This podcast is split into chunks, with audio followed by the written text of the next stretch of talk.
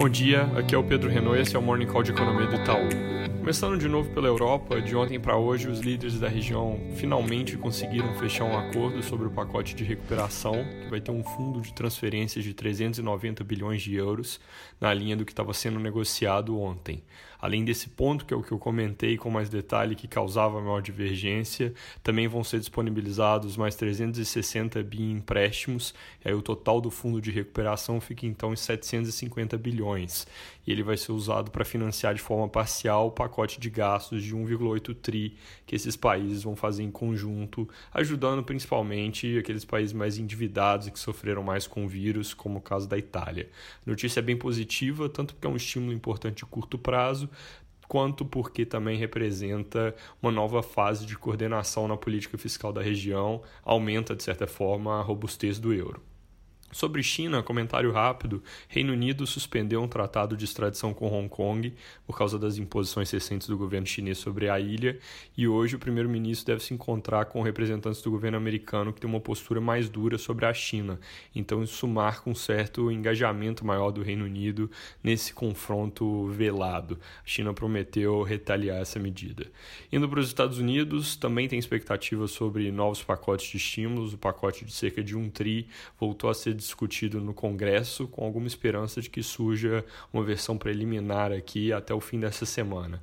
Além disso, importante comentar, o número de novos casos de Covid por lá desacelerou um pouco, tanto no nível nacional quanto em vários dos principais estados que estão passando pelo surto tardio, como é o caso da Califórnia e do Texas, que ficaram de lado, e da Flórida e do Arizona, que tiveram recuo na margem.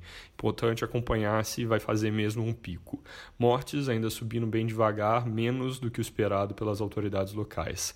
Aqui no Brasil, também a média móvel de sete dias dos novos casos teve algum recuo recente, ela ficou parada por algumas semanas, e agora é importante acompanhar se isso vai confirmar um pico ou não é, esse recuo está vindo majoritariamente do interior do país, então é uma composição interessante porque se começa a haver estabilização por lá, isso realmente permite uma queda dos números nacionais, tá? Indo para o destaque do dia, hoje o ministro Paulo Guedes deve entregar para o Congresso a proposta do governo de reforma tributária. Segundo os jornais, ela vai consistir em unificar PIS e COFINS e uma contribuição sobre bens e serviços que vai ter a alíquota de 12%.